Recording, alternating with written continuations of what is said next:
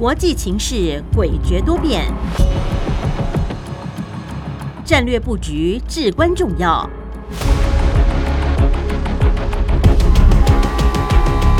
关心台海局势发展，请听汉声电台《国际战略风云录》。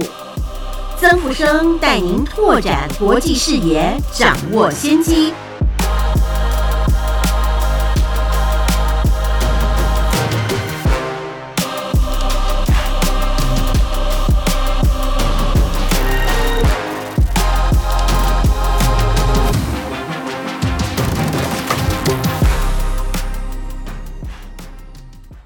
欢迎您收听汉声广播电台《国际战略风云录》，我是曾富生，在空中为您服务。上周我们在节目中讨论到有关美元美军与人民币共军竞争的关系，那受到相当多资深的听众朋友的鼓励跟指导，那在此特别表示感谢。同时呢，我们汉声广播电台《国际战略风云录》的制作团队。会继续的努力来提供更优质的节目，来服务我们国军还有社会大众。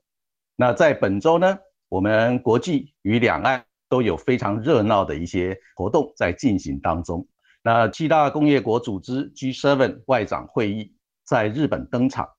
那美国的国务卿布林肯在抵达日本以前，那曾经在四月间主持美国与菲律宾的外交国防。Two plus two，也就是外交国防二加二的会议，然后呢，他又前往越南啊来访问，那积极的希望能够深化美国跟越南之间的军事还有经贸的合作关系。布林肯在结束越南的访问之后呢，就抵达日本来参加 G7 的外长峰会。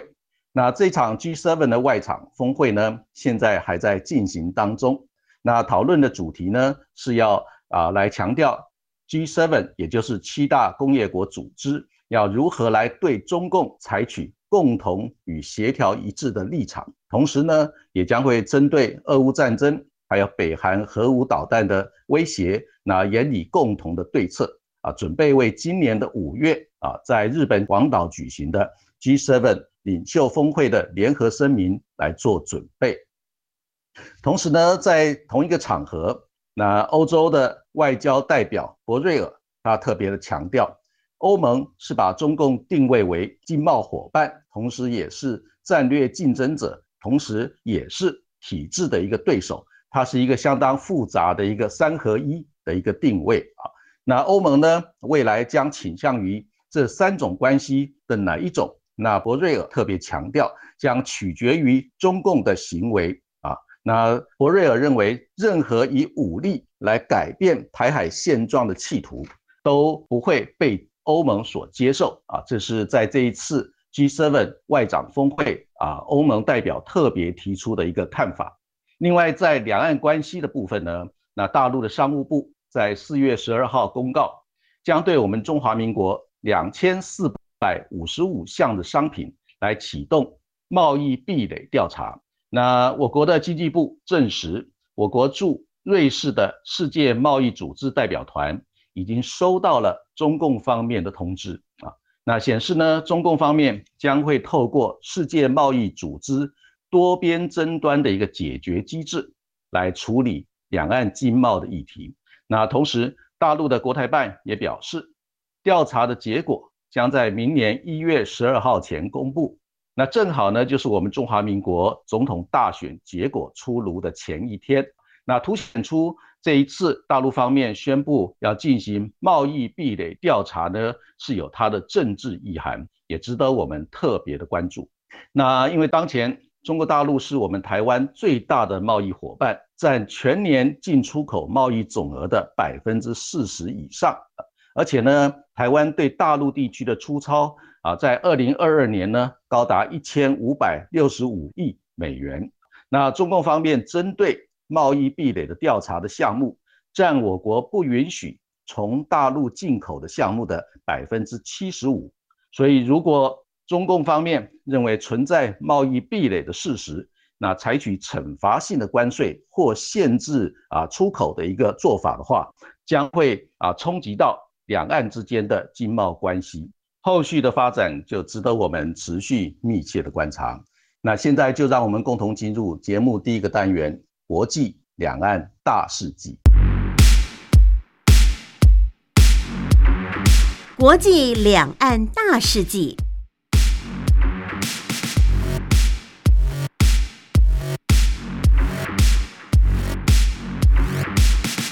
在本周国际两岸大事记的部分，首先，总统蔡英文感谢国军在中共对台军演期间坚守岗位，守护国家安全。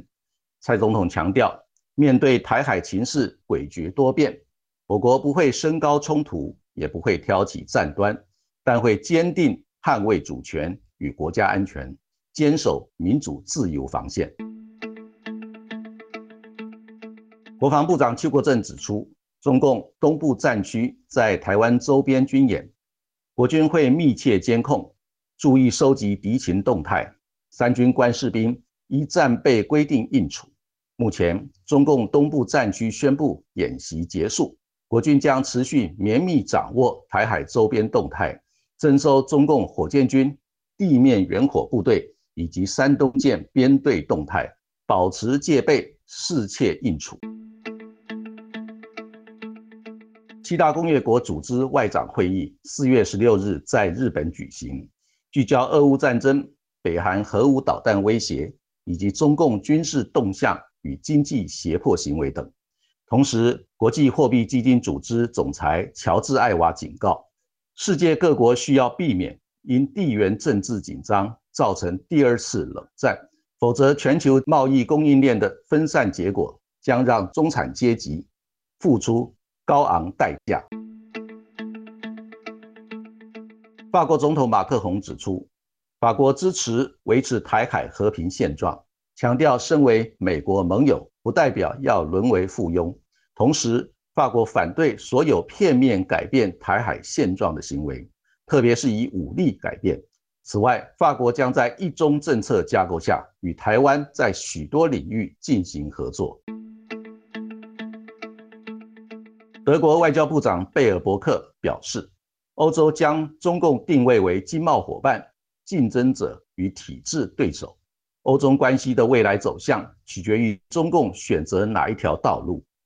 贝尔伯克强调，台海冲突升级将对全球经贸带来可怕影响。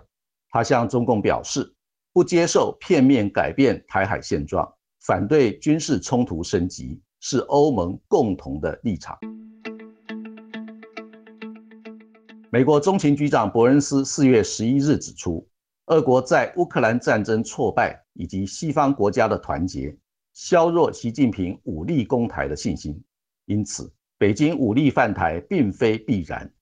美国不能低估习近平控制台湾的野心。目前，习近平倾向不使用武力来实现目标。大陆商务部四月十二日宣布，即日起。就台湾对大陆贸易限制措施展开贸易壁垒调查，涉及两千四百五十五项商品。调查结果将在二零二四年一月十二日前公布。中国大陆是台湾最大贸易伙伴，也是最大顺差来源地。二零二二年，台湾对大陆贸易顺差高达一千五百六十五亿美元。大陆国家主席习近平四月十四日与来访的巴西总统鲁拉会谈，双方发表多达四十九项中巴联合声明，强调两国将办好中拉美论坛，加强与南方共同市场以及南美国家联盟合作。世界银行与哈佛大学等机构发表最新研究报告指出，中共推动“一带一路”。借给开发中国家数千亿美元新建基础建设，但出借额度自二零一六年逐渐减少。当前已有二十二个国家接受中共紧急援助，凸显中共面临海外不良贷款问题日益严重。联合国世界人口展望二零二二预测，二零二三年印度总人口数将超过中国大陆。成为全球人口数最多国家。另外，全球人口成长率持续走缓，在一九六二至一九六五年间，世界人口成长率为每年百分之二点一，二零二零年已不到百分之一，估计到二零五零年增长率将下降到百分之零点五。以上就是本周国际两岸大事记的主要内容。欢迎您继续收听节目第二个单元《洞见战略风云》。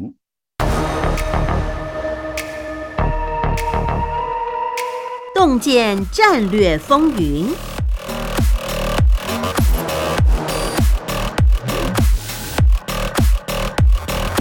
欢迎您回到汉声广播电台《国际战略风云录》，我是曾富生，在空中为您服务。在今天节目第二个单元《洞见战略风云》，我们第一个要探讨的课题是有关国际社会战略自主的新潮流。那我们注意到，自从美国对俄罗斯那实施经贸、科技还有金融的制裁以后，那也冻结了俄罗斯三千六百亿美元的外汇存底，那让美元武器化啊成为国际战略的一个新课题。同时呢，在欧洲。尤其是欧盟，那曾经积极的倡导过战略自主，也就是欧洲要有自己独立自主的经贸外交政策，那摆脱对美元啊、对美国还有其他啊大国的一些啊互动的依赖。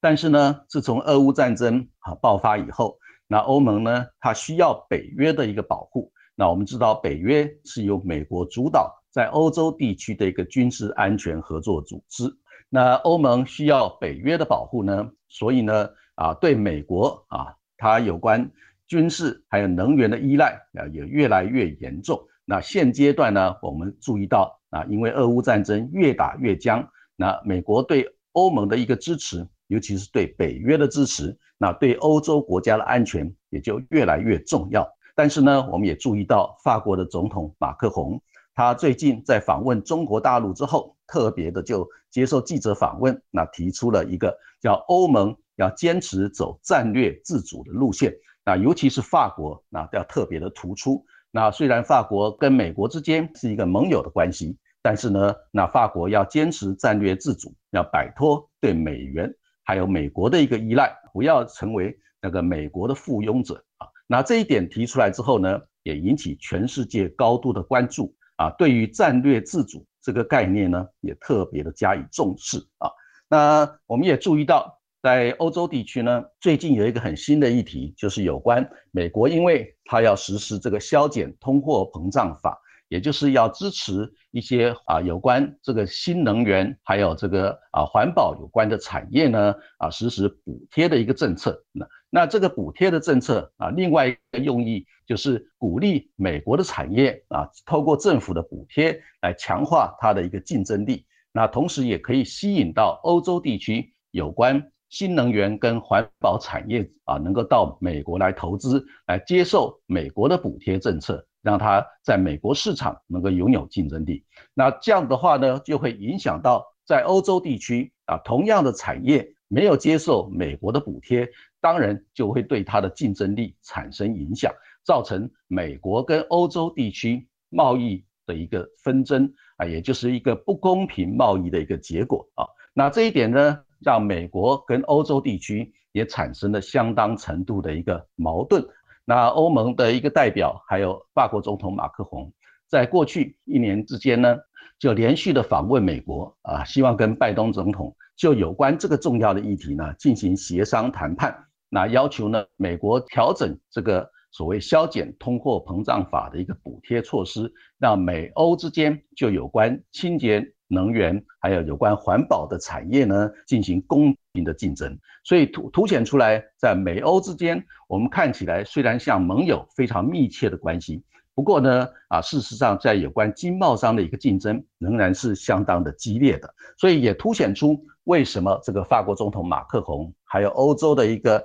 啊，其他相关的国家啊，不断的在要强调战略自主，那摆脱对美国的一个依赖。但是因为现在俄乌战争的一个发展呢，让欧洲地区又不得不靠北约来保护它的安全，所以会形成一个相当矛盾微妙的一个新的情况啊。那我们注意到这个战略自主这个核心的概念，最关键的就是要摆脱对超级大国的一个依赖。那现在呢，在这个世界上呢，啊，这个最重要的超级大国就是美国。那那中国大陆当然它也慢慢的要形成超级大国的一个态势。那在冷战时期有苏联啊，对第三世界来讲，它也是一个超级大国。但是现阶段呢，它除了在核武方面是超级大国的态势之外，其他在经贸还有相关的一些领域，已经不能算是超级大国。所以整体来看，这个战略自主的概念，就是要摆脱对超级大国的一个依赖啊，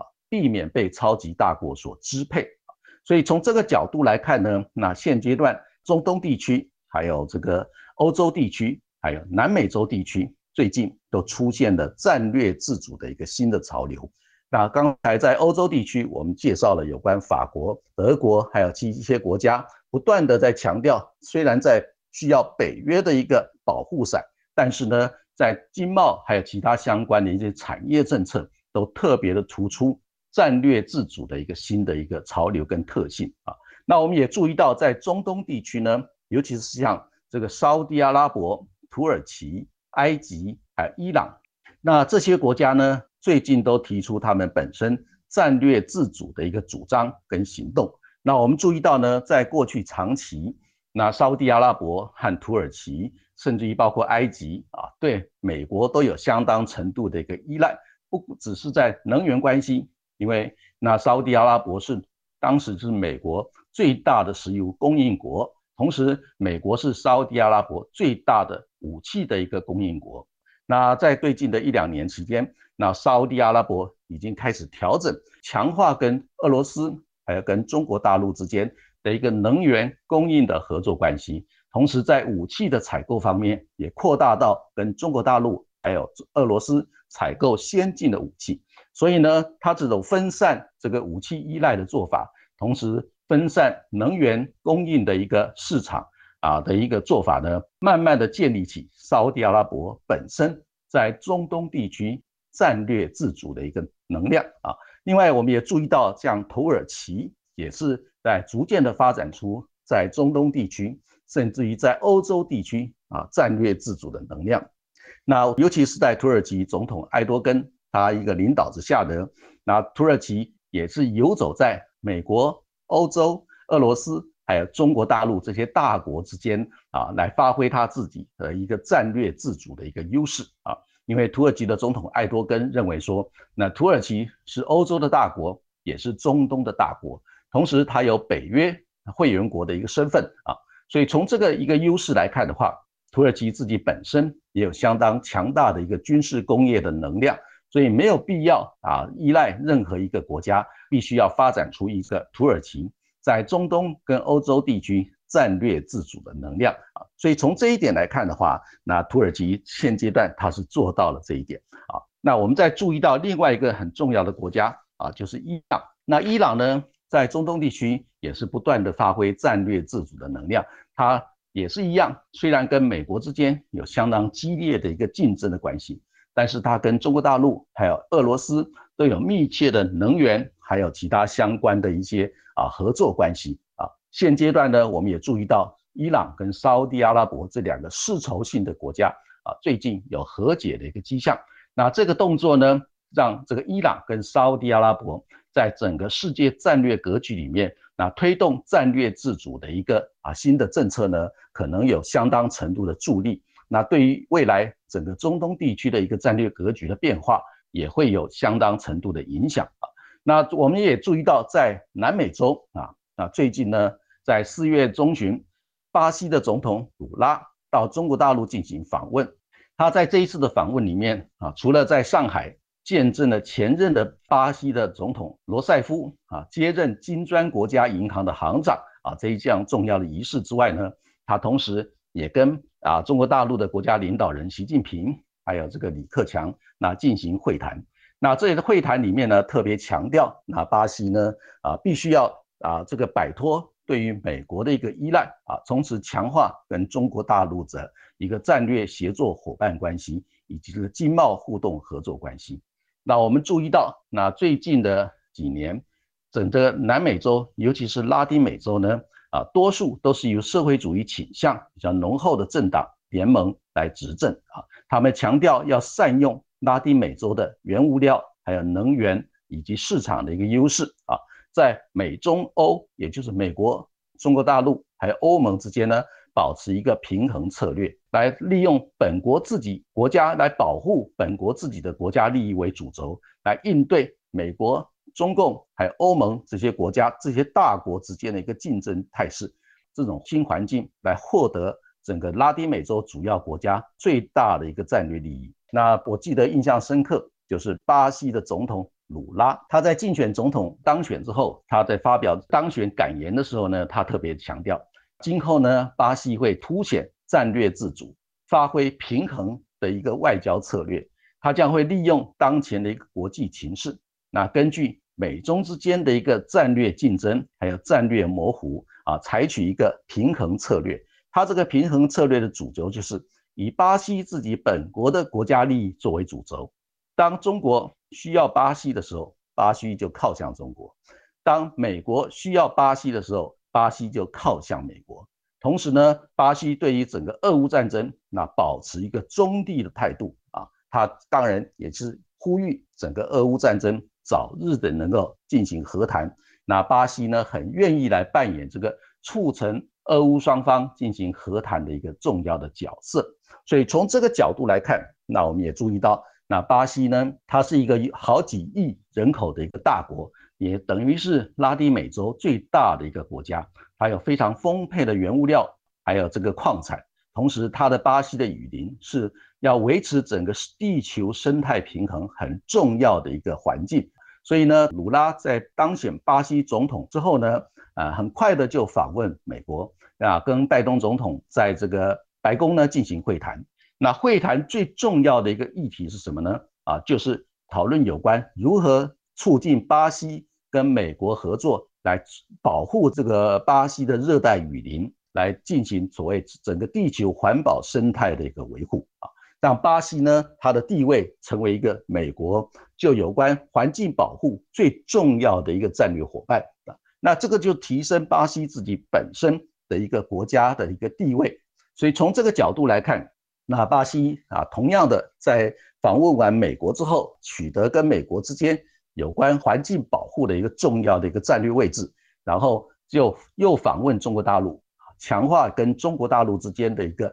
原物料、还有矿产以及这个工业合作的一个互惠关系。那因为巴西的可以提供很多中国大陆需要的一个原物料跟矿产，同时也鼓励啊中国大陆进到巴西来投资，来强化提升巴西整个制造业的能量啊，这是一个双赢互惠的一个措施。所以从这个角度来看，在南美洲地区有巴西特别凸显这个巴西的一个战略自主。在中东地区，有沙地阿拉伯、土耳其、埃及，还有伊朗啊，这些国家凸显出这个在中东地区要发挥战略自主的能量。那在欧洲地区，我们也注意到法国、德国，还有甚至于包括西班牙，那这些国家这些大的国家也凸显出一个战略自主的一个空间啊，希望在美中之间大国竞争的格局里面，能够这个趋吉避凶，能够左右逢源。所以从这个角度来看。因为俄乌战争它已经持续了一年多，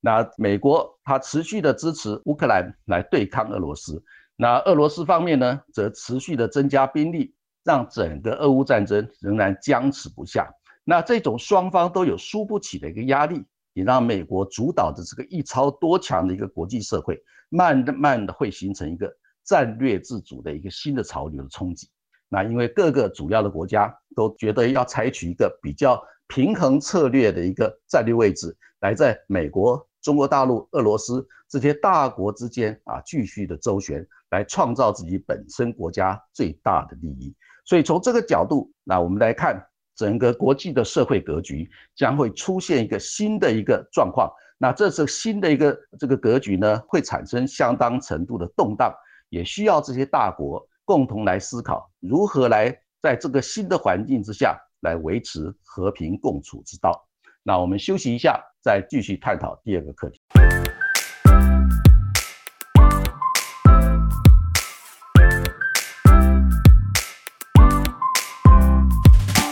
欢迎您回到汉声广播电台国际战略风云录，我是曾富生，在空中为您服务。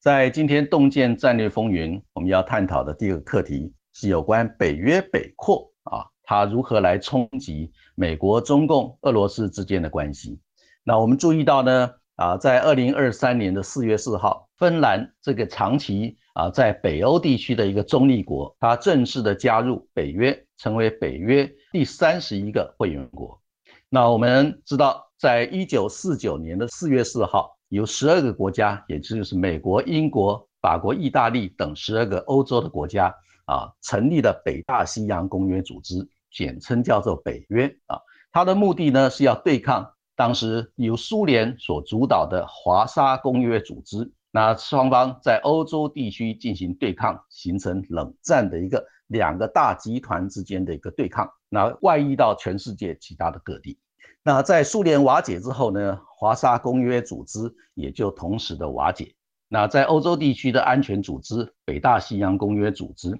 仍然继续的存在。那北大西洋公约组织继续存在呢，它没有因为它的对口华沙公约组织的消失而啊跟着消失，它反而继续的扩大它的成员国的范围。那让原来参加华沙公约组织的这些啊，所谓前苏联的这个附庸国呢，都慢慢的加入北大西洋公约组织，所以让北约呢不断的东扩。那东扩的结果呢，在二零二三年的四月四号之前，北约有三十个国家。啊，因为这个俄乌战争爆发之后呢，也就在去年的二月二十四号，俄乌战争爆发之后。让整个欧洲地区啊陷入一个可能会被俄罗斯侵略的一个啊这个恐怖的一个状态，所以呢，北欧地区的两个国家，也就是芬兰跟瑞典，在去年的五月十二号就提出了申请，要来加入北大西洋公约组织。因为北大西洋公约组织，那在它的宪章的第五条里面，它有规定一个叫集体安全的条款。也就是任何一个北约的会员国受到攻击或侵略的时候，视同于侵略整个北约啊所有的国家。所以呢，北约其他的会员国就有责任要共同来抵抗这种侵略。这个叫做一个集体安全的一个条款。那如果芬兰跟瑞典加入了北大西洋公约组织，这代表说，如果俄罗斯侵略芬兰跟瑞典的话，那等于是侵略北约所有其他会员国。那包括美国、英国、法国、德国这些北约的会员国，就可以共同来反制俄罗斯对于芬兰跟瑞典的侵略啊。所以从这个角度来看呢，那芬兰跟瑞典，因为他们长期是保持中立国的一个态度，但是因为恐惧被俄罗斯侵略，所以在去年的五月啊，申请加入啊这个啊北约。但是北约呢，它有一个条款就是。任何新的会员国的申请加入呢，都必须要由所有全体的会员国通过啊，它才可以成为新的会员国。所以，当芬兰跟瑞典啊申请加入北大西洋公约组织的时候呢，我们发现呢，土耳其跟这个匈牙利就公开的反对啊。那因为土耳其跟这个匈牙利公开的反对芬兰跟瑞典加入北约，他们有不同的理由。那其中最关键的就是啊，土耳其方面啊公开的表示，芬兰跟瑞典这两个国家啊，对于土耳其的国家安全政策有违背，因为土耳其呢内部有库德族的，他们认为是恐怖组织啊，但是芬兰跟瑞典。基于人道的一个考量呢，曾经庇护过啊这些在土耳其制造一些军事行动的这些库德族的啊游击队跟武装部队的一个人员啊，由这个芬兰跟瑞典来政治庇护。所以土耳其认为说，芬兰跟瑞典如果在这个状况没有解除，也就是呢把这些人全部什么引渡到土耳其来接受审判，或者是取消对于这些。啊，这个土耳其内部的恐怖组织的一个支持跟政治庇护的话，啊，如果没有做到这一点的话呢，土耳其就不会同意芬兰跟瑞典来加入北约啊。另外，在匈牙利方面啊，匈牙利对芬兰的意见啊比较少，但是对瑞典的意见比较多。那因为长期以来，匈牙利跟瑞典之间啊常常有一些这个冲突，那瑞典对于匈牙利内部的一个政治问题啊，常常发表批评的看法。所以这个匈牙利认为说，在这一次瑞典想要加入北约的话啊，瑞典必须要跟匈牙利之间先处理好这些过去长期有关干涉内政的一些做法，甚至于要求瑞典政府要向匈牙利政府啊道歉啊。所以从这个角度来看，那在二零二三年的四月四号，芬兰已经排除了这些问题，那正式的加入北大西洋公约组织，但是瑞典。仍然没有那么幸运啊，所以瑞典现在呢，继续的遭受到来自土耳其跟这个匈牙利的杯葛啊，到目前为止都还没不能够加入北大西洋公约组织。为什么要花一点时间在这个议题上啊来讨论？因为这里面有个很关键的一个状况，就是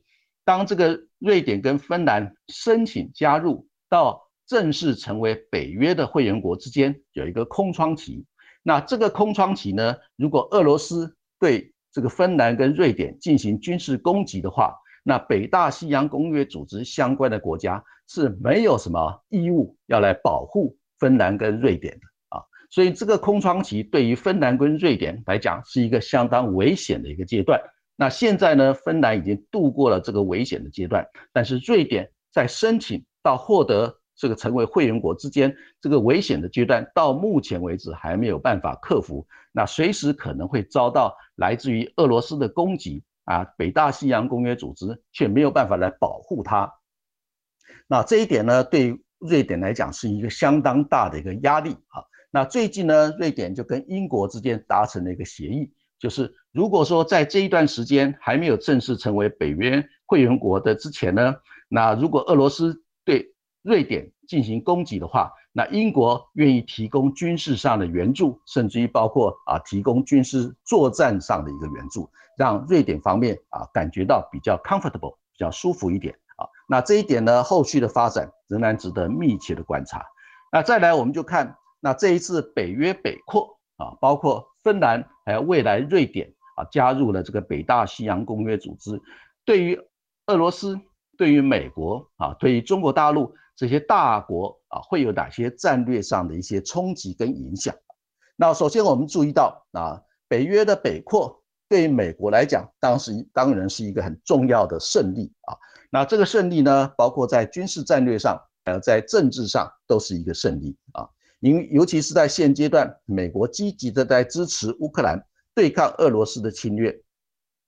那北约北扩之后，等于是让整个。啊，北大西洋公约组织的集体安全的架构啊，阵容更加的什么坚持？因为芬兰是一个啊拥有相当程度军事能量的一个国家，那瑞典呢更是一个军事科技发展的一个大国啊，所以呢，芬兰跟瑞典如果同时加入北大西洋公约组织的话，对于这个整个北约的集体安全体系来讲啊，是增加了很强的一个生力军啊。更重要的是啊。也让这个欧盟跟北大西洋公约组织的关系更加的紧密，因为芬兰跟瑞典都是欧盟的成员国。那如果在加入之后呢，会让北约那更加的强大。还有就是啊，因为芬兰跟瑞典跟北大西洋跟这个俄罗斯的边界非常的近，而且呢非常的长啊，等于是增加了啊这个北约的能量，来对这个俄罗斯造成更大的压力啊。还有就是，那芬兰跟瑞典啊加入北约之后，对俄罗斯更重要的一个意涵就是啊，当整个北约跟俄罗斯之间的一个边界啊增加了一千三百四十公里的一个边界，那对于俄罗斯来讲将会造成很大的压力。更重要的是，我们注意到，那北约北扩之后啊，会让整个美国跟欧盟国家对于拓展北。极圈的一个发展呢，会造成很大的影响，同时呢，也可能造成对于印太北约这个新的概念会产生一个外溢的一个影响。那这一点呢，当然会造成俄罗斯高度的关注，同时也会造成中共方面高度的关注。那我们注意到，尤其是在北约北扩之后，那美国所主导的全球安全体系等于是如虎添翼啊。那最近美国在印太战略这个部分。他积极的在部署有关印太北约的一个发展，尤其是在去年，在呃北大西洋公约组织的领袖峰会里面啊，他曾经邀请了日本、印度、澳大利亚啊这一些相的相关的国家呢来参加这个北约的峰会。在今年的这个立陶宛主办的北约峰会，他也要继续的邀请印太地区的国家来参加。那这是不是会呃进行所谓对于印太北约一个铺路的一个动作，来影响到整个中国大陆在印太地区面临北约啊这个印太北约新的一个压力？那后续的发展也值得我们高度的注意啊。以上就是本周汉森广播电台。国际战略风云录的主要内容，谢谢您的收听，我们下个礼拜空中再见，晚安。